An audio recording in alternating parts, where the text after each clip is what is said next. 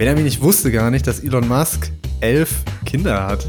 Beziehungsweise zehn Kinder hat. Ich dachte immer, der hätte so sechs oder sieben. Aber die neue Biografie ist jetzt herausgekommen und da hat er wohl doch nochmal öfters einen Sprössling gezeugt. Ja, also in der neuen Biografie von Elon Musk, die jetzt rausgekommen ist, da wurden wohl so ein paar interessante Details nochmal veröffentlicht. Irgendwie, dass er da ich glaube, mit einem russischen Oligarchen über irgendwelche Raketen verhandelt hat und äh, vorher eigentlich sich die Nacht davor noch komplett abgeschossen hat. Und, ich dachte, ja, in der Nacht hat er sich komplett abgeschossen, als er verhandelt hat. Oder, oder sowas, ich weiß es gar nicht. Ich äh, habe nur die Headlines gelesen, muss ich ehrlich sein. Ja. So interessant äh, finde ich dann seine Biografie doch nicht, muss ich persönlich sagen. Aber ja, er hat äh, ein Kind mit äh, hier Grimes bekommen. Ich weiß gar nicht, wie sie mit Vornamen heißt. Er hat einen anderen Namen. Es ist auf jeden Fall Kanadierin, diese. genau, so Elektromusikproduzentin. Ja. Ähm, und mit der hat er ein drittes Kind, das aber nicht bekannt war. Also man hatte gewusst, dass er zwei Kinder mit ihr bekommen hat. Und das zweite war halt auch schon so eigentlich a Secret und von Leihmutter und sowas. Leihmutter? Hä, das hä, krass. Ja, und das dritte ist jetzt auch von der Leihmutter. Ähm, und das heißt, ganz cool, Techno Mechanicus. Hey, Moment, also warte mal kurz. Also ich wusste schon von dem zweiten Kind gar nichts mehr, muss ich gestehen. äh, aber das verstehe ich jetzt nicht so. Das Kind ist biologisch von beiden und trotzdem von der dritten Leihmutter oder weißt du da, kennst du da als mehr Details? Weil ich finde das gerade ein bisschen unlogisch. Ja, genau. Also sprich, eine andere Frau hat das Kind ausgetragen, aber so, die wurde halt künstlich befruchtet mit einem Kind von, also das genetisch dann von den beiden ist. Okay, das, okay, ich kenne mich da jetzt nicht so aus. Naja, also das, das, das habe ich nie gehört, dass es das geht. Kardashians auch ein paar Mal gemacht. Also das ist schon so, wenn du Promi-Influencer bist oder so, und kannst ja auch nicht deinen Body da zerstören mit einer Schwangerschaft. Also ähm, okay. das, das geht ja auf keinen Fall. Deswegen musst du das dann machen. Naja, die Biografie ist auf jeden Fall raus, hat auf jeden Fall ein paar Schlagzeilen gesorgt von äh, Isaac, wie heißt er nochmal? Ähm, Walter Isaacson oder so heißt der, heißt der Autor. Ich weiß es nicht. Ich, ähm der ist auf jeden Fall ein Autor, der sehr bekannte Biografien schon geschrieben hat. Der, hat auch von Steve Jobs die Biografie geschrieben. Ich glaube, es ist so ein bisschen Ritterschlag, wenn man von dem eine Biografie geschrieben bekommt, weil der auch nicht für jeden eine schreibt. Jetzt die von Elon Musk raus. Du, habe ich schon rausgehört, wirst du dir wahrscheinlich nicht durchlesen. Ja, ist anscheinend die zweite Biografie von ihm auf jeden Fall. Also wir erfahren halt noch mehr über sein Leben. Äh, ich meine, er hat ja auch viele Fans, also äh, ist es ja auch sinnvoll, eine Biografie über ihn zu machen. Ich würde sie mir, glaube ich, sogar als Hörbuch anhören. Ich fand die erste eigentlich ganz interessant und ich glaube, die zweite würde ich mir sogar auch äh, anhören, so als Hörbuch. Ja, und ich würde sagen, damit herzlich willkommen zum Equisto Podcast. Wir sprechen hier jede Woche über die wichtigsten Themen an der Börse und auch alles, was so ein bisschen außerhalb noch passiert. Auch etwas, ja, spaßigere Themen, bisschen mehr Klatsch und Tratsch. Aber nur ganz kurz am Anfang und dann wird's wirklich ganz tot ernst. Bevor es jetzt aber ganz tot ernst wird, ähm, haben wir diese Woche eine ganze, ganz besondere Aktion für euch vorbereitet, liebe Zuhörer. Und zwar gibt es ähm, unsere Mitgliedschaft diese Woche unter ganz speziellen, sehr attraktiven Konditionen. Benjamin, erzähl doch mal, was diese Woche los ist. Genau, also unsere Mitgliedschaft, die kann man ja seit einiger Zeit nicht mehr kostenlos testen. Haben wir uns einfach bewusst dazu entschieden. Ähm, aber wir haben jetzt die Testphase wieder für ein paar Tage aus der Schublade rausgekramt, damit du dann auch wirklich, falls du da überlegt hast mal und findest, hey, die beiden sind richtig sympathisch im Podcast und die haben irgendwie doch schon viel Ahnung, vielleicht gucke ich mir mal die Aktienanalysen an, gerade weil wir bei Quisto ja auch Aktien vorstellen, die man so sonst nicht findet. Also wir haben jetzt diese Woche Metla Toledo, über die wird der Philipp noch nachher was erzählen. Wir hatten die Woche davor Ahold Delhaize. Also ich kenne niemanden, der jetzt irgendwie sich damit mal mit diesen Unternehmen beschäftigt hat. Und das könnte vielleicht für dich ganz interessant sein, ein paar Unternehmen für dein Depot zu finden, die man sonst so nicht kennt, die eine attraktive Renditeerwartung haben, die oft auch sogar einen ganz guten Value gerade bieten und das alles 30 Tage testen plus und das ist eigentlich, das finde ich das Spannendste, wir gucken uns dein Depot an. Also du schickst uns dein Depot zu, du kriegst einen Anmeldelink, über den kannst du dir dann einen Live-Call-Termin mit uns buchen. Das werde wahrscheinlich ich machen. Und dann sprechen wir eins zu eins über dein Depot. Also es ist keine Gruppenkonversation, sondern wirklich ein eins zu eins Gespräch. Es kommt immer sehr gut an. Es ist sehr gut besucht. Also deswegen lieber ein bisschen zu schnell den Termin sichern und da kann man auf jeden Fall einiges rausholen. Also ich würde sagen, bei einem hatte ich schon mal es geschafft, dass wir einfach durch Steueroptimierungen quasi 15.000 Euro einsparen konnten. So ungefähr um den Dreh. Das war schon so, glaube ich, das krasseste, was wir rausholen konnten. Und damit kann man natürlich, also wirklich, es ist halt garantiert gespart, weil es ja Steuern sind. Und äh, wenn man das dann mal gegen die 32 Euro pro Monat rechnet, dann ist das ja ein Witz. Also das, es lohnt sich auf jeden Fall. So sieht's aus. Also schnell sein, die Aktion läuft nur bis Dienstag. Also wenn du den Podcast jetzt hörst, hoffentlich hörst du ihn vor Dienstag, dann kannst du dir das noch sichern. Mit dem Code Podcast auf unserer Webseite kriegst du diese besonderen Konditionen, 30 Tage kostenlos testen und den Depot Live Call voraussichtlich mit Benjamin. Und damit machen wir weiter mit dem nächsten Thema, mit unserem ersten und dem allerwichtigsten Thema, was diese Woche ähm, besprochen werden muss. Und zwar hat Apple das neue iPhone vorgestellt. Neue iPhone und auch zwei neue Uhren tatsächlich bei ihrem Event. Das iPhone heißt iPhone 15, also wir sind in der 15. Generation. Ja, und ähm, tja, es gibt so die ein oder anderen Neuerungen. Es gibt, ähm, tja, ich würde sagen, das, was mir als erstes aufgefallen ist, es gibt einen neuen Button an der Seite, der sogenannte Action-Button äh, bei dem iPhone Pro, bei dem äh, 15 Pro, wo man das jetzt eigens belegen kann und dann nicht mehr dieser lauter leiser Switch ist, den sowieso niemand eigentlich benutzt. Ähm, es gibt wieder bessere Kameras und es gibt USB-C. So, das waren die drei Sachen, die mir so als erstes in den Sinn gekommen sind, die mir als erstes aufgefallen sind. Ja, aber es gibt noch ein paar andere Sachen, die neu sind, oder Benjamin? Ja, definitiv. Also es gibt erstmal ein ganz neues iPhone. Also ein, es gibt ja normalerweise drei Varianten und jetzt gibt es ein Klapp-iPhone. Das noch nicht. Aber es gibt eine vierte Variante, nämlich das iPhone 15 Plus, was im Prinzip das normale iPhone einfach in groß ist. Sprich, für die Leute, nicht bös gemeint gegen meine Mutter, aber wie meine Mutter, die lieber das große Smartphone immer haben, die so ein bisschen so in diesen Fablet-Modus reingehen damit die dann irgendwie ja, die Symbole besser sehen, weil alles größer ist und so. Äh, für die gibt's auf jeden Fall jetzt nochmal ein Gerät, das etwas günstiger ist, das jetzt nicht direkt dieses Pro Max ist, weil das doch schon sehr teuer geworden ist, sondern einfach so zwischen dem normalen und dem Pro-Modell positioniert. Ja, die Dynamic Island gibt's auf jeden Fall jetzt auch im Basisgerät. Also die wurde jetzt auf jedes Smartphone gezogen, was irgendwie nicht ganz so sinnvoll ist, finde ich, weil beim 14 Pro war das ja noch cool, dass das beim Pro gab. Und ähm, das Pro hat jetzt einen Titanrahmen und insgesamt sind die Kanten etwas runder geworden, damit das Handy etwas griffiger wird. Okay, die war ja vorher eigentlich auch schon relativ rund, fand ich, aber gut. ähm.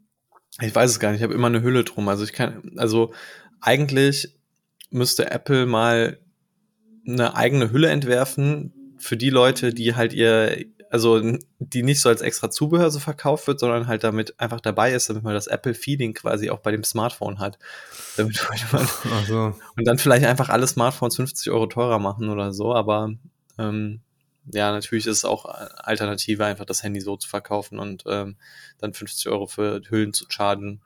Aber das Krasse ist ja, wo wir schon beim Preis sind, tatsächlich gab es keine Preiserhöhung beim iPhone. Schon das zweite Jahr in Folge. In Europa ist es sogar ein bisschen günstiger geworden.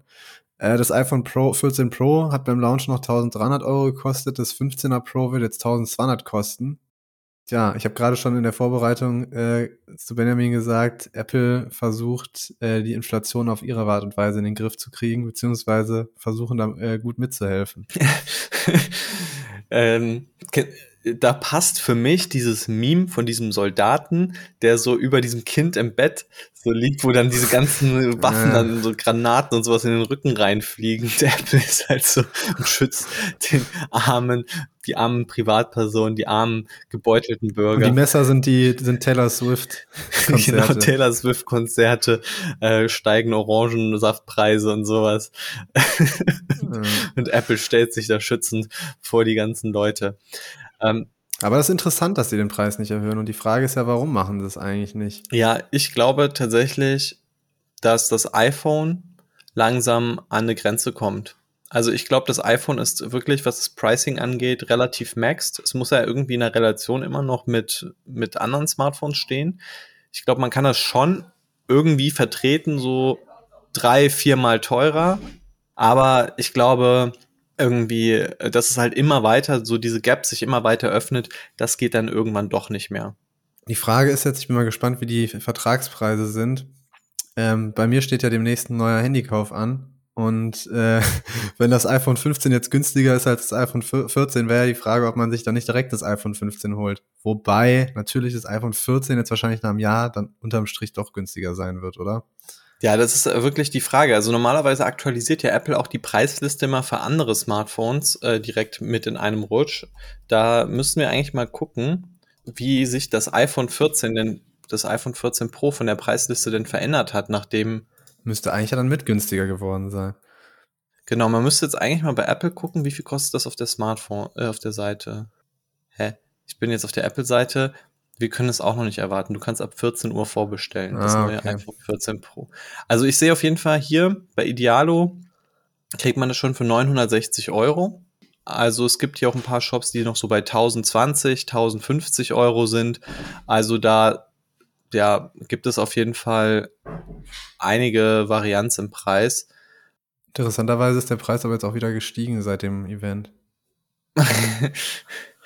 ja, interessant. Ein kleinen Ausreißer gibt es bei den Preissenkungen. Es gibt tatsächlich ein iPhone, das sich im Preis, glaube ich, erhöht hat oder konstant geblieben ist. Es war das iPhone 15 Pro Max.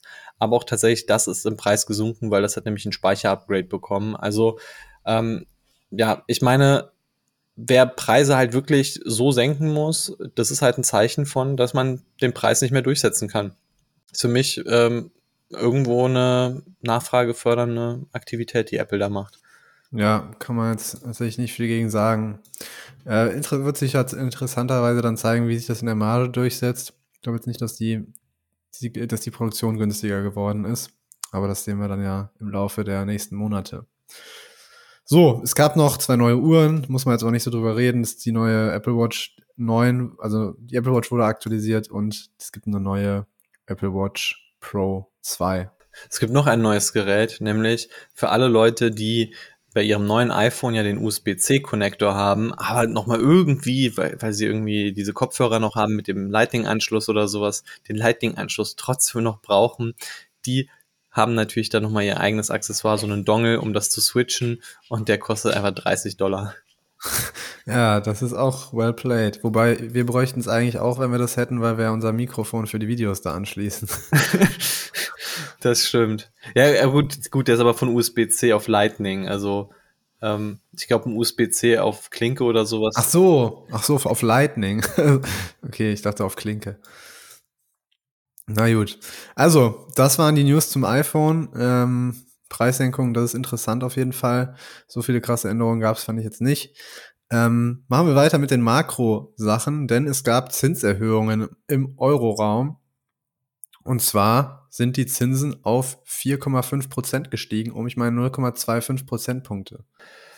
Genau. Und äh, gleichzeitig ist der Einlagensatz für Banken, also den Zinssatz, den die Banken bekommen, von, auf 3,75 bis 4 Prozent gestiegen. Und tatsächlich gehen auch einige Ökonomen schon davon aus, dass wir jetzt das Ende der Zinserhöhungen in der Europa, also in der Eurozone sehen könnten. Äh, zumindest mal haben sich eher Unternehmen wie Vonovia zum Beispiel gefreut. Ich glaube, die Vonovia-Aktie ist 5% gestiegen, hat jetzt auch so eine kleine Recovery gemacht. Ist natürlich trotzdem immer noch meilenweit vom Hoch entfernt. Also wer da einen guten Value sieht, der kann auf jeden Fall mit der Vonovia-Aktie immer noch gut spielen. Was ich interessant fand, das ist jetzt gerade so heute reingekommen, wir nehmen ja am Freitag auf, äh, Trade Republic hat direkt reagiert und mit einem richtig smarten Move. Also erstmal haben sie eine eigene App rausgebracht oder wollen jetzt irgendwie eine eigene Möglichkeit in Anleihen zu investieren rausbringen. Plus, eigentlich war ja immer alles bei Trade Republic mit zwei Prozent verzinst und das war ja schon deutlich weniger als jetzt die drei Prozent, die man irgendwie bei DKB bekommt oder dreieinhalb bei Scalable oder was weiß ich. Und da hat jetzt einfach Trade Republic nachgelegt und gibt jetzt 4%. Moment, aber ich glaube, die haben nicht eine neue App, sondern die App ist einfach aktualisiert, weil ich habe heute meine App aktualisiert und die sieht komplett anders aus jetzt. Ja, irgendwie äh, war da auf jeden Fall was. Also ich, ich hatte das irgendwie so verstanden, dass es eine neue App gibt. Aber genau, aber die wurde aktualisiert und jetzt kann man da auch online handeln. Genau, ich sehe es mir gerade an. Hab's mir aber auch noch nicht im Detail angeschaut. Genau, also wirklich genialer Move einfach. Ah, ich muss die auch noch aktualisieren. Ähm, bin gespannt. Also ich freue mich vor allem darauf, dass es 4% Zinsen ab Oktober gibt. Das bedeutet halt einfach das Doppelte von dem, was man vorher bekommen hat. Für die ganz Ja. bequemen Leute nicht mal einen Finger rühren und man bekommt einfach das Doppelte, was man vorher bekommen hat. Ja, auf jeden Fall interessant. Ähm, genau, ja, ich finde es, genau, Zinsen äh, wieder angehoben, vielleicht jetzt Pause. Naja, die Fra- Frage ist ja vor allem, wie lange bleiben jetzt die Zinsen hoch? Wenn du, kannst dich natürlich freuen, dass wenn du auf eine Wand zufährst, dass du nicht immer schneller wirst, aber wenn du die Geschwindigkeit auch nicht senkst, wäre es auch, ist auch irgendwie blöd. Also ich muss sagen, ich bin jetzt gerade in der Trade Republic App. Ähm, die sieht ja, die sieht ja verrückt aus. ich, kenn, Ja, ich weiß gar nicht, ob ich ob ich es besser finde. Also es ist auf jeden Fall etwas verspielter. So. Naja, die Leute können ja selber nochmal in die App reingucken. Können jetzt leider nicht sehen, was wir sehen. Ich würde sagen, wir machen nochmal weiter mit den ähm, Konsumentenpreisen. Die wurden nämlich in den USA, gab es da jetzt auch neue Zahlen. Also die Inflation praktisch in den USA, gemessen am Consumer Price Index, lag jetzt bei 3,7 Prozent. Etwas höher als erwartet. Ich meine, es waren 3,6 Prozent im Vergleich zum Vorjahresmonat erwartet. Problem ist aber hier, dass die Benzinpreise ziemlich stark gestiegen sind. Die haben, meine ich, sogar die Hälfte des Anstiegs ausgemacht. Und ähm, tja, Kerninflation bei, äh, von 4,7 auf 4,3 Prozent gesunken, in etwa wie erwartet. Ähm, ja, auch hier Zinspause wirkt tatsächlich mittlerweile da auch realistisch. Genau, also vor allem die Kerninflation ist ja das, worauf man schaut. 4,3 Prozent ist äh, in die richtige Richtung. Es geht da kontinuierlich bergab und ich glaube, da war man ja auch vor ein paar Monaten noch bei 5 Prozent. Also eigentlich darauf schaut man eben als Ökonom. Die normale Inflation ist halt etwas zu schwankungsreich durch Lebensmittel, durch Benzinpreise. Ja, und dann würde ich sagen, sollten wir uns noch damit beschäftigen, dass Tesla diese Woche einfach mal um 9% gestiegen ist, weil Morgan Stanley ein ganz schön optimistisches, äh, optimistische Neubewertung der Aktie rausgegeben hat. Und zwar geht Morgan Stanley davon aus, dass der Supercomputer Dojo, der ja schon seit Jahren irgendwie Gespräch bei Tesla ist und der somit heiß ersehnt erwartet wird, das ganze Unternehmen um 500 Milliarden Dollar wertvoller machen soll. Vielleicht zu dem Dojo-Ding. An sich ist das ja ein Supercomputer, wie man das so plakativ sagen kann, der sich selbst dieses FSD beibringen soll, beziehungsweise der selbst sich Autofahren beibringen soll, anhand dieser Millionen von Kilometern, die die Autos von Tesla schon gefahren sind, anhand der Videos, wie sich die Fahrer verhalten. Und der soll dann der next big step für Tesla sein, dass sie endlich es schaffen, Robotaxis auf die Straße zu bringen. An sich ist es gar nichts Neues, aber Morgan Stanley hat das ganze Ding jetzt wohl für legitim selbst bewertet und das Ganze auch in einer erhöhten Aktienbewertung äh, sich äh, ja, wiedergegeben. Benjamin, wenn ich dir sage, wenn ich dich frage, was hältst du von Dojo, bin ich mir eigentlich schon sicher, ich weiß es, aber trotzdem, wie siehst du das ganze Thema? Also, ja, äh, die Begründung sei ja, das ist sowas wie das AWS für, für Tesla sei, dieser AWS-Moment und vielleicht 70 Prozent des EBITs ausmachen soll in Zukunft. Also, ich weiß nicht, ich glaube irgendwie nicht so richtig an die Story. Vor allem, man darf ja nicht vergessen, eigentlich tritt ja Dojo jetzt in einem Kampf an, wo auch AWS existieren, wo GCP existiert, wo Azure existiert, wo auch vielleicht neue Player reinkommen, sei es ChatGPT oder ich weiß nicht, vielleicht wird ja auch irgendwie Waymo in diesen Markt reingehen, Cruise. Ich finde das nicht plausibel, dass da 500 Milliarden entstehen sollen. Ich meine, AWS gibt man ja diese Bewertung, auch mehr, aber ich sehe nicht, dass, dass das jetzt bei Dojo und vor allem, dass man auch einfach direkt schon mal so einen 500 Milliarden Price Tag quasi bei Dojo draufhaut. Also ich bin da zwiegespalten. Ich, äh, ich meine, Dojo ist für mich jetzt auch nichts Neues. Das versucht ja Tesla schon seit Jahren. Da sagen sie ja, das ist äh, unser nächster großer Schritt. Ja, also Tesla ist ja dafür bekannt, Sachen zu machen, wo die Leute mal sagen, das kriegt man eh nicht hin. Das haben sie ja die letzten Jahre schon gemacht. Deswegen würde ich da gar nicht mal so kritisch sein. Dieses Price Tag, finde ich, muss man jetzt auch nicht unbedingt so, ja, kann mehr sein, kann weniger sein. an sich, glaube ich, ist eher die Frage, ob dieses Dojo überhaupt irgendwas bringen wird, ob das überhaupt für Tesla einen Fortschritt bringen wird. Und ich kann mir schon vorstellen, dass es, dass es, dass es, dass es, irgendwas bringt. Wann da jetzt irgendwie die großen Fortschritte kommen, tja, das weiß ich jetzt auch nicht. Also ja, mir fehlt einfach persönlich das Zahlenwerk. Ich glaube auch, gibt es überhaupt schon Kunden für Dojo? Also naja, Dojo ist ja im Grunde eigentlich nur ein Projekt von Tesla, mit dem sie die, ähm, de mit dem sie einen Autopiloten fertig bauen wollen. Ja, die Begründung von, von Morgan Stanley war aber, glaube ich, dass quasi andere dafür bereit wären, für Dojo zu bezahlen und dass Tesla Dojo. Ach so, dass sie einen eigenen Autopiloten darauf entwickeln können, meinst du? Oder? Ich, ich Moment, ich schau mal gerade. Ähm Genau, also ich verstehe das so, dass quasi Tesla zu einer Art äh, Infrastructure as a Service Firma werden soll. Ähm, dass quasi sie ihren eigenen Supercomputer gebaut haben, also dass sie quasi so eine Art Chip-Hersteller werden, der äh, Nvidia und andere GPUs und, und CPUs verwendet die dann quasi in Kombination bei Tesla so krass werden, dass dann andere Unternehmen daraus irgendwie richtig viel nehmen können und dadurch, dass das von Tesla halt äh, auf FSD trainiert wird, wird das halt irgendwie so die beste Art sein, irgendwie sein, ähm, sein FSD, also wenn, wenn ein anderer Autohersteller das machen würde oder irgendwie seine AI-Projekte zu trainieren. So habe ich das verstanden, dass es so in die Richtung gehen soll. Und ich meine, das ist ja also hier, Morgan Stanley spricht wirklich hier ganz konkret von Software and Services mhm. äh, mhm. Revenue. Und der muss ja davon kommen, dass ja andere Unternehmen das ja, bezahlen. Ja. Also du kannst es ja nicht auf den Privatnutzer legen und sagen so, hey, bezahl uns mal für Dojo irgendwie. Ja. Also ich muss sagen, ich bin da auch selbst persönlich zu wenig drin in dem ganzen Thema ähm, maschinelles Lernen. Also selbst wenn ich da die Zahlen und das alles, die Insights kennen würde, glaube ich, könnte ich da jetzt auch nicht so eine krass fundierte ja, Einschätzung zu abgeben.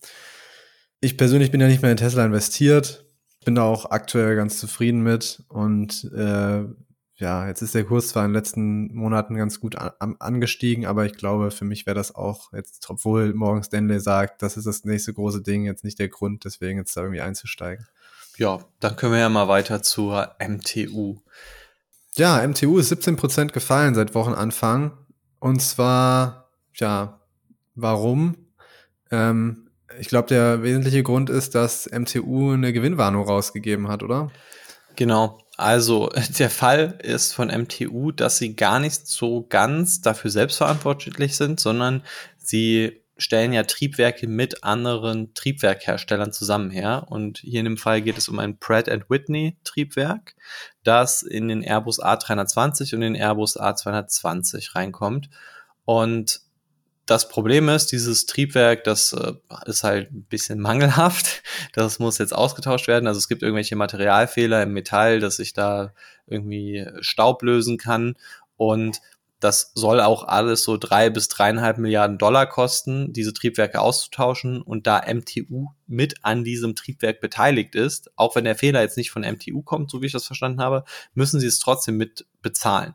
Äh, und sie sind zu 18 Prozent beteiligt. Also sie müssen einfach diesen ja, den Wechsel und die Korrektur von diesem Fehler dann mitbezahlen. MTU selbst rechnet damit, dass sie eine Milliarde Euro weniger Umsatz und EBIT machen, weil ich meine, im Endeffekt muss man vielleicht auch noch irgendwie in der Produktion was umstellen. Ähm, zumindest mal so erkläre ich mir, dass das die Summe ein bisschen höher ist als die, als die eigentlich rechnerischen irgendwie 700 Millionen Dollar. Ähm, und das hat die MTU natürlich heftig belastet. Also der Aktienkurs ist einfach um 17 Prozent gefallen.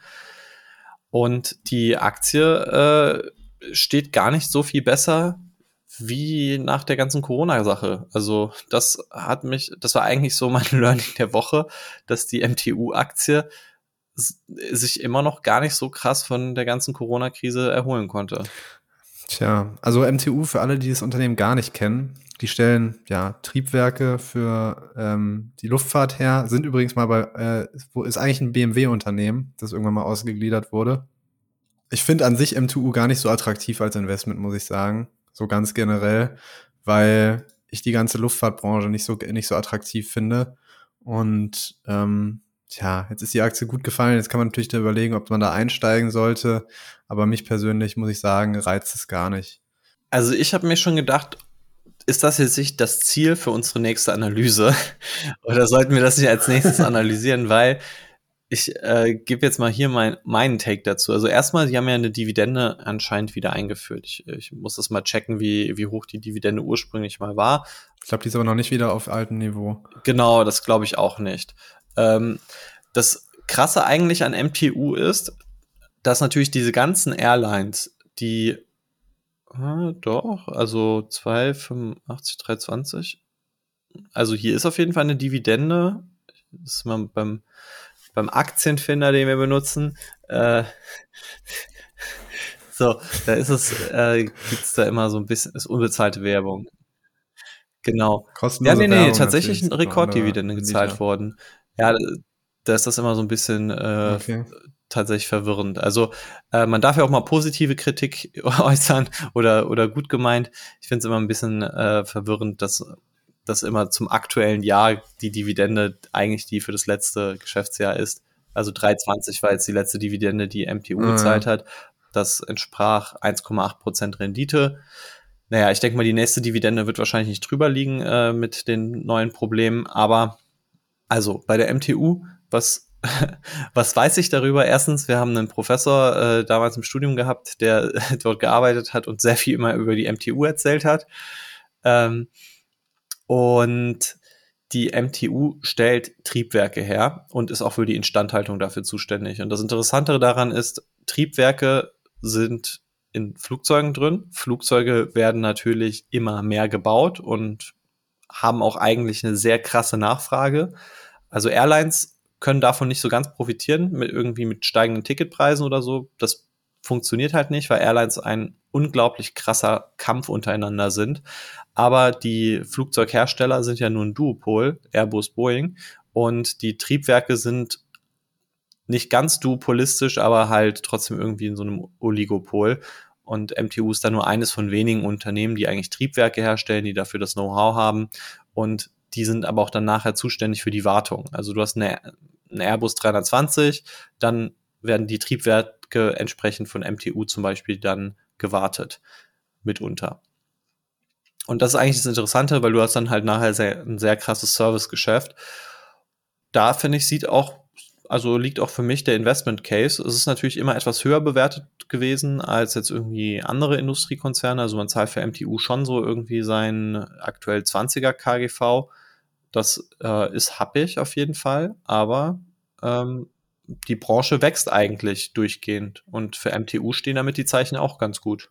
Also, was mir halt nicht so gefällt, ist, dass das an sich in einem Bereich ist, der für mich so in die Richtung Old Economy geht mit äh, fossilen Brennstoffen, weil letztlich fliegt ein Flugzeug aktuell mit äh, Kerosin und irgendwie das, das ist einfach, das ist vielleicht auch ein bisschen was Persönliches, was ich einfach nicht mag. Ich habe aber auch gesehen, diese Service-Umsätze sind ja in einem eigenen Segment. Und was ich nicht so cool finde, ist, dass dieser Umsatz mit dem Service-Segment Service-Segment in den letzten Jahren immer weiter gesunken ist. Also der ist gar nicht mehr, hat, macht gar nicht mehr so einen großen Anteil wie früher auf. Und obwohl die Umsätze mit den Triebwerken steigen, sinkt der Umsatz mit den Service, mit dem Servicegeschäft. Moment, ja, ich. Sicher? Gucken wir uns dieselben Ja, Zahlen also, an. mein Akt, der Aktienfinder, den ich hier benutze, sagt mir das schon. 2016 zum Beispiel lag der Umsatz noch bei 2,8 Milliarden im Servicegeschäft. Äh, Ach nee, Moment. das, das ist Ähm, der, der Verkauf von den Turbinen. Ah, okay, ja, dann erklärt sich das, dann ist es genau andersrum. Und zwar, sie machen weniger Umsatz mit dem Verkauf der Turbinen, aber der, der Umsatz mit dem Servicegeschäft ist gestiegen. Dann kehrt sich praktisch meine Ansicht um und es ist sehr gut. also, Ich habe das gerade. Okay, hier nochmal wohlgemeinte Kritik an den Aktienfinder. Man kann wirklich sehr schlecht lesen, was da steht, weil die Schrift so klein ist. ja, also, also wohlgemeinte Kritik, was, was halt ein bisschen verwirrend ist. Ich glaube, das, was Philipp jetzt gerade auch verwirrt hat, ist, dass äh, in der Tabelle unten die Service Revenues oben sind, aber in dem Balkendiagramm sind sie unten. Und dadurch ist es genau auf dem Kopf herum. Äh, das, das, da muss ich auch jetzt erstmal gerade zweimal nachdenken. Aber ja, also der Verkauf von den Turbinen ist tatsächlich etwas zyklischer. Also da gab es schon, also da sind die Boomjahre schon quasi etwas länger äh, her. So 2016 war der letzte Verkaufsrekord. Aber äh, die, ja, die Wartungsumsätze sind dafür fleißig gestiegen. Äh, vielleicht wurden auch wieder so ein paar alte Flugzeuge irgendwie aus der Wüste rausgeholt, die während Corona nicht mehr gebraucht wurden. Die mussten erstmal in Stand gesetzt werden. Ähm, das könnte ich mir zumindest mal vorstellen. Wobei man halt sagen muss, dass der Turbinenverkauf natürlich seinen Reiz hat, dadurch, dass die Turbinen äh, in einzelnen Jahren echt fette Margen hatten. Naja, also ich bin ein bisschen zwiegespalten. Benjamin findet es ganz interessant. Wir werden das nochmal klären und du, lieber Zuhörer, wirst dann sehen, wer, äh, wer praktisch den anderen überzeugt hat und ob die Analyse kommt oder nicht. Also meine persönliche Meinung ist auf jeden Fall, es sieht von der Value-Sicht interessant aus. Ich glaube, das ist so ein Unternehmen, das mir ganz gut gefällt. Ich, ich schaue da auch schon etwas länger drauf. Ähm, jetzt mit Rückblick auf die Covid-Krise bin ich froh, dass ich da nie eingestiegen bin. Äh, aber muss man auch fair sein und auch ehrlich sein, sowas wie eine Covid-Krise kann man halt nicht voraussehen, dass man halt da auf, auf die Fresse fliegt und sowas, wenn halt einfach der Flugverkehr komplett gestoppt wird. Das, das passiert halt. Ähm, aber an sich ist es halt wirklich ein Unternehmen, das sich sehr gut gehalten hat, das immer noch wachsende Umsätze hat und ja, die Marge sieht auch eigentlich recht stabil aus. Jo, und ich würde sagen, dann machen wir weiter mit dem ARM-IPO der hat jetzt stattgefunden letzte Woche und der war tatsächlich ziemlich erfolgreich. Zehnfach überzeichnet. Die obere Range der, ähm, ja, des IPO-Preises wurde praktisch äh, übernommen mit 51 Dollar und Schlusskurs mit bei 64 Dollar mit 25 Prozent äh, Kurssteigerung. Äh, ja, lief eigentlich ganz gut für, äh, für das Unternehmen, würde ich sagen. Und auch äh, letztlich für alle, die beim, IP, bei, beim IPO beteiligt waren. Genau, also äh, man kann sich auf jeden Fall freuen, wenn man am IPO teilnehmen konnte. Äh, wir deutschen Investoren, wir sind ja mittlerweile bei allem außen vor. Also de, der letzte große IPO, glaube ich, an dem man als deutscher Investor so richtig Spaß haben konnte, das war der Porsche IPO und äh, ja, wir werden da auch nicht mehr viel sehen. Also selbst Birkenstock, was ein deutsches Unternehmen ist, äh, wird in den USA einfach IPOen und, und natürlich sich eine attraktive Bewertung dort ziehen. Ähm, ARM hat auf jeden Fall echt einiges angezogen, also zehnfach überzeichnet. Es wurden nur ungefähr zehn Prozent der Aktien verkauft. Softbank kann sich freuen. Und ähm, ja, also der Marktanteil liegt ja auch laut dem IPO-Prospekt bei ungefähr dem halben Markt. Aber sie sagen, der Markt wird halt noch weiter wachsen mit ungefähr so sieben Prozent pro Jahr. Plus man kann schon irgendwo davon ausgehen, dass sie sich noch mal ein paar weitere Marktanteile krallen. Zumindest seit 2020 haben sie das geschafft. Könnte also aus einer Wachstumsperspektive interessant werden. Aber ich habe auch letztes Mal drüber gesprochen. Man bezahlt halt aktuell mehr als den 20-fachen Umsatz. Ja, das finde ich ein bisschen viel, muss ich sagen. Wobei ähm, in der Chipindustrie ist zu viel ja immer relativ, wie man in den letzten Wochen und Monaten gesehen hat. ähm, tja, also weiß nicht. Ich persönlich halte mich da eher raus. Ich muss sagen, es ist, finde ich, eine extrem komplexe Industrie. Deswegen, äh, ich bin eigentlich eher Freund von einfacheren Geschäftsmodellen wo man nicht gefühlt studiert haben muss, um das Produkt richtig zu verstehen. Ach übrigens, wir haben, sollten vielleicht uns auch mal angewöhnen, eher vorher, bevor wir über das Unternehmen reden, zu sagen, was die eigentlich machen. Ja, stimmt. Also ARM, äh, die haben nichts mit Körperteilen zu tun, sondern die stellen ein Chip-Design her. Die äh, arbeiten quasi, also die stellen keine Chips her, aber was sie machen, ist quasi so eine Art Technologie-Bauplan für andere Chip-Hersteller herzustellen, den man dann verwenden kann, um mitunter die besten Chips herzustellen. Also ist eigentlich ganz interessant, weil die ja selbst nichts bauen müssen. Die brauchen keine Fabriken, sondern die lassen ja eigentlich ihre Designs einfach lizenzieren und verdienen dann praktisch damit. Genau, also kann man das mit irgendeinem Old Economy, so wie du es schön genannt hast, Produkt vergleichen? Äh, hm. Ja, ich würde sagen, vielleicht, ja, was wolltest du sagen? Naja, von, von, von, von den Kosten würde ich sagen, oder von der Rohmarge müsste ich sagen, könnte es ja eigentlich fast in die Richtung von Visa und Mastercard gehen.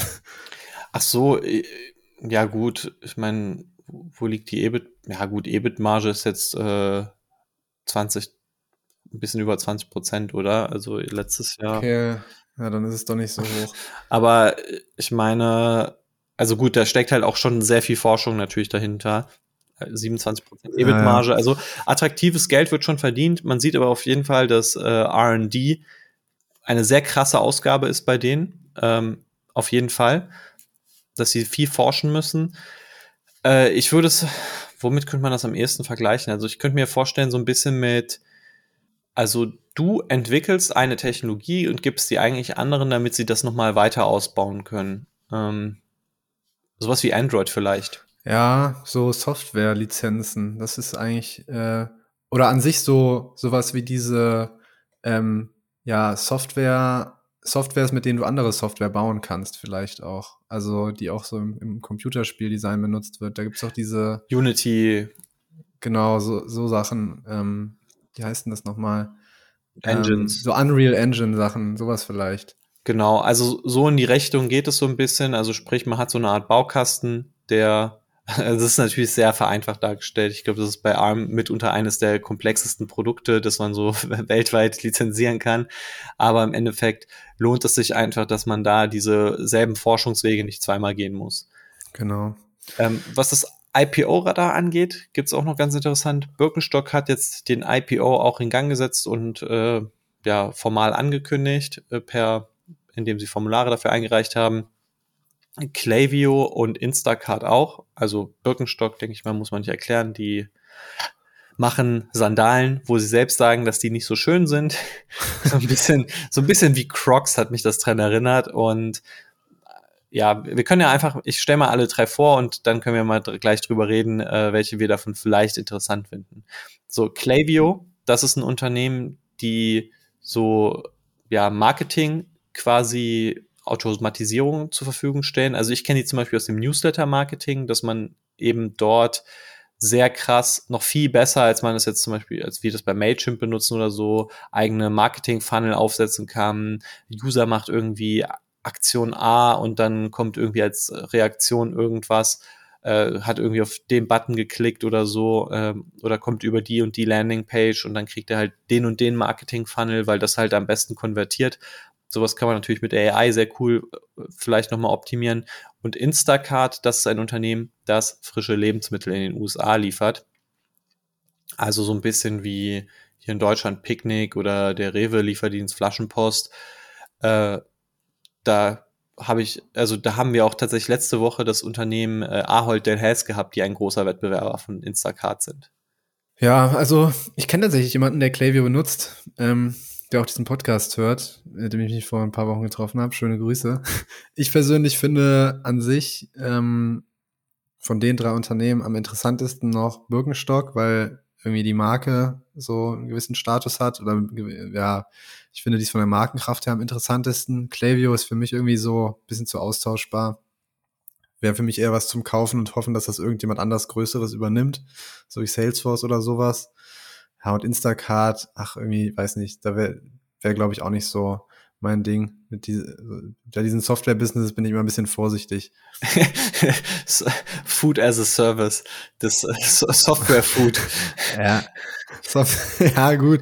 Ich finde, es ist aber schon irgendwie im Kern auch viel Software. Also ich muss sagen, Instacart finde ich am uninteressantesten davon, weil einfach das äh, die Kombination von dem Produkt mit quasi einem Online-Shop und so, ich finde es ein sehr schwieriges Business, äh, das alles frisch zur Verfügung zu stellen, die, die Infrastruktur dahinter. Ich glaube, wenn man das sehr gut aufsetzt und halt Monopoleffekte so durchsetzt, dann kann sich das auch rentieren, aber ja, also ich glaube, der Markt ist halt einfach noch zu früh.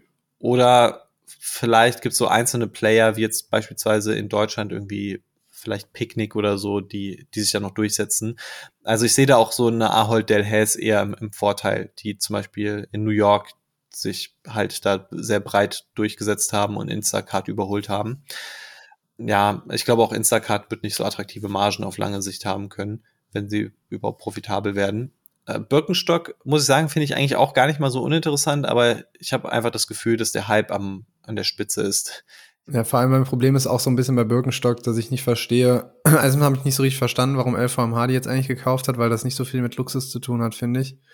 Und ähm, ja, also letztlich auf so eine Marke setzen, auch bei Modeprodukten, finde ich immer sehr riskant. Deswegen, ja, ich glaube, ich finde alle, alle würde ich irgendwie nicht kaufen. Ich würde keins von denen kaufen. Ja, also an keinem davon werde ich mich beteiligen. Ich glaube, Birkenstock ist ja wirklich von, auch von den Kennzahlen, von den Margen interessant, aber ja, es ist halt auch so ein Produkt, wo man eigentlich sagen muss, so, es ist halt irgendwie mal so ein Traditionsding gewesen, dann hat es so seinen Hype bekommen, dann wurde halt margenmäßig oder auch preismäßig sehr viel ausgereizt. Ich habe irgendwie nicht das Gefühl oder Vertrauen darin, dass sich das auf Dauer äh, so in der Form weiter fortsetzen lässt und dass das eher so eine so eine Flop-Geschichte wird. Also ich als LVMH-Aktionär hoffe darauf, dass man sich zeitig von den Aktienanteilen wieder trennt dass man zumindest mal sein Invest wieder rauszieht. Ähm, aber du hast ja gesagt auch, warum du, also du konntest nicht verstehen, warum jetzt LVMH das gemacht hat. Das ist ja der Private Equity Arm von LVMH, der auch LVMH nicht komplett gehört. Also L. Catterton ist ja auch teilweise in der Arnaud-Familie und die machen, die haben auch, glaube ich, irgendwelche Fastfood-Restaurants oder sowas. Also die, mm, okay die sind da etwas anders unterwegs. Ich muss tatsächlich sagen, ich finde Clayview am interessantesten, aber ich glaube, dass die überhaupt nicht profitabel sind und halt natürlich wieder so eine, ja, Hard-to-Sell-Lösung haben. Was ich aber gehört habe, soll es trotzdem eine sehr gute Lösung sein. Das ist aber auch ein umkämpfter Markt. Ja, ich habe auch äh, mir das mal angeschaut, als ich mich da letzt, vor ein paar Wochen getroffen habe, weil äh, das, weil ich das noch gar nicht gehört hatte und es scheinbar eine bessere, wirklich bessere Alternative zu Mailchimp ist. Ja, ich, ich würde sagen, so, das ist halt für den sehr ambitionierten Nutzer so bisschen, da gibt's ja zum Beispiel Active Campaign oder so, so Tools, die ja wirklich äh, krasse krasse Möglichkeiten der Individualisierung und so erlauben. Ich glaube, da ist Clavio eher so der Wettbewerber. Ich dachte aber tatsächlich, bis ich das gelesen habe mit dem IPO, dass das irgendwie ein deutsches Unternehmen wäre. irgendwie. Aber man muss sagen, es ist gar nicht, finde ich, so viel teurer als, äh, als Mailchimp. Ja, in Zukunft, liebe Leute, vielleicht äh, werdet ihr immer über Clayview kontaktiert, wenn ihr euch äh, eure Quartalszahlen über uns besorgt. Damit kommen wir zu wirklich spannenden Unternehmen. Äh, neben denen, die wir jetzt gerade gehört haben, war ja alles nicht so ganz unser Ding, aber dafür ein anderes. Und zwar Mettler Toledo. Ein Unternehmen, das wir analysiert haben, wo du dir jetzt in diesem Moment, wenn du in die Beschreibung guckst, auf die Analyse klicken kannst und dir das durchlesen kannst. Vor allem mit unserem Angebot, was wir äh, jetzt ja noch haben aktuell. Perfekter Zeitpunkt, um sich die Mettler Toledo Analyse anzuschauen. Warum ist das Unternehmen interessant? Also grundsätzlich ist ähm, Mettler Toledo spannend, weil sie Marktführer in einem bestimmten Bereich sind, und zwar im Bereich von Wagen, Inspektion und Inspektionsgeräten. Inspektion. Inspektionsgeräten. Ähm, und zwar nicht nur für, ja, also jetzt nicht irgend. Das Problem ist, wenn man an Wagen denkt, denkt man ja irgendwie vielleicht an die Waage im Bad zu Hause oder im Supermarkt oder vielleicht noch in der Küche die Küchenwaage zum Lebensmittelmessen. Aber tatsächlich haben Wagen in der ganzen Industrie und in unserem ganzen Leben viel, eine viel größere Bedeutung, als man das so als normaler Verbraucher wahrnimmt. Denn in der Produktentstehung von eigentlich allem wird ja an Dutzenden Stellen wird etwas abgewogen, wird etwas gemessen, wird etwas inspiziert. Nicht nur im Bereich der Qualitätskontrolle, sondern auch im Bereich der Forschung, äh, im Bereich der Herstellung, im Bereich der Verteilung, des Verkaufs. Überall werden Wagen gebraucht. Und Mettler Toledo hat sich vor ein paar Jahrzehnten, das Unternehmen ist schon einige, ist schon einiges alt, ähm, in diesem Bereich spezialisiert. Angefangen damals tatsächlich noch mit Wagen für den Einzelhandel, dann aber auch für Wagen für Labore und für die Produktion. Und da sind sie, so wie ich das sogar von einem Nutzer dieser Wagen gehört habe, gelten sie tatsächlich als der Goldstandard. Genau. Also äh, was sie noch nicht, was ihnen noch nicht gehört, ist das Sternzeichen, aber das kommt noch. Der Markt gehört ihnen. genau. genau. Also ich glaube auch gerade in der Industrie, wenn man so eine Fertigungsstrecke hat und man zum Beispiel Ausschussteile finden muss, ist so eine Waage eine sehr gute Sache, weil man kann dort eben, man hat ja alle, alle möglichen Qualitätsfehler in Materialien oder so. Und dadurch, dass man dann sehr schnell einen Ausschuss finden kann, indem man das einfach wiegt, kann man das zerstörungsfrei machen, weil, naja, man kann halt in viele Sachen nicht reinschauen und mit einer Waage kann man das zum Beispiel so in so einer Produktionsstrecke lösen.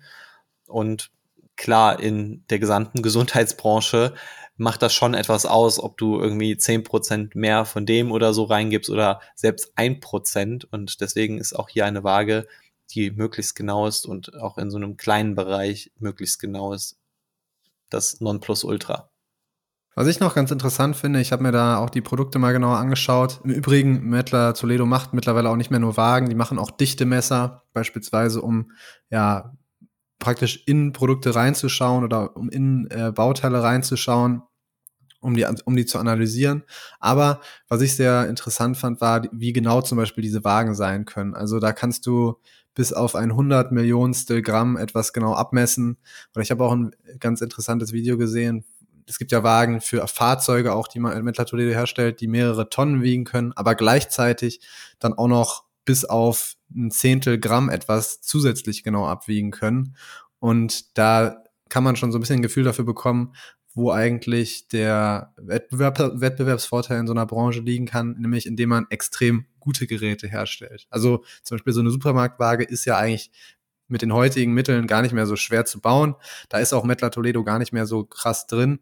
Die konzentrieren sich tatsächlich mittlerweile immer mehr auf diese Hochpräzisionsinstrumente, weil man da eben Know-how braucht, was nicht jeder hat, wo man aber gleichzeitig auch extrem hohe Preise für verlangen kann, gerade in der Medizinbranche, in der ja gefühlt sowieso, sowieso alles nochmal deutlich teurer sein darf als in allen anderen Branchen. Und da bemüht sich Mettler Toledo tatsächlich sehr, sehr enorm.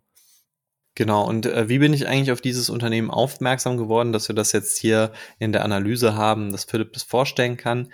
Also einerseits liegt es daran, weil Mettler Toledo einfach ein richtiges Qualitätsunternehmen ist, also Umsatz, Gewinn, alles steigt quasi wie an der Schnur gezogen und dann hatte ich sie mal auf der Watchlist für eine längere Zeit und das ist eben der Vorteil, ähm, den unsere Mitglieder so ein bisschen haben. Ich habe eine sehr, sehr große Watchlist. Ich beobachte viele Unternehmen über die Zeit und bei Mettler Toledo war das immer so, die waren schon wirklich sehr teuer. Und das Interessante ist, jetzt gerade, jetzt in den letzten 18 Monaten hat ja diese ganze 2021, ich investiere in die Covid-Gewinner und sowas und in, in die Schaufelverkäufer hinter den äh, Covid-Impfstofffirmen. Und genau das hat aufgehört. Und jetzt gehen so ein bisschen die Umsätze zurück bei Danaher, bei Thermo Fisher, bei Agilent und äh, Sartorius und so weiter. Und wir sehen, dass die Kurse komplett eingebrochen sind. Und Mettler Toledo wurde auch mit in diesen in Sippenhaft genommen. Dabei läuft es bei Mettler Toledo, würde ich sogar sagen, nochmal einen Ticken besser. Oder also auf jeden Fall wirkt es jetzt nicht irgendwie so, als ob die Margen wirklich zurückgehen. Ähm, und das ist einfach ein ganz, ganz großer Vorteil, wenn man eben bei uns Mitglied ist, dass man solche spannenden Unternehmen dann auch genau findet, wenn sie dann interessant und kaufenswert werden und dass wir dann uns die Mühe machen, sie zu analysieren. Ja, so sieht's aus. Ähm, ich würde sagen, äh, den Rest von den spannenden Infos, die es dann noch gibt bei dem Unternehmen und auch die Bewertung der Aktie, kannst du dir, lieber Zuhörer, in der Beschreibung oder in der Analyse selber durchlesen oder im Podcast anhören. Auch da gibt's wieder einen Podcast Jetzt ist praktisch der beste Zeitpunkt dazu, das Ganze mal auszuprobieren, weil wir ja aktuell den Gutscheincode Podcast haben, wo du das Ganze auch erst 30 Tage testen kannst und der Benjamin mit dir sogar dein Depot durchspricht, wenn du das möchtest. Genau, alle Bedingungen für den Gutschein, also es gibt eigentlich nur eine Bedingung, ähm, dass du den Gutschein einlöst und dass du neues Mitglied bist. Äh, das ist das Einzige, also sprich, dass du halt noch nicht bei uns Mitglied warst. Ja, und dann kannst du eigentlich einfach mal alles 30 Tage testen und natürlich deinen kostenlosen Depot Live-Call kriegst du inklusive. Ja, und damit machen wir zu, würde ich sagen. Ich wünsche dir noch eine schöne Woche, äh, beziehungsweise einen schönen Sonntag oder wann auch immer du das hörst, lieber Zuhörer. Und ja, wir verabschieden uns bis zum nächsten Mal. Ciao. Ciao.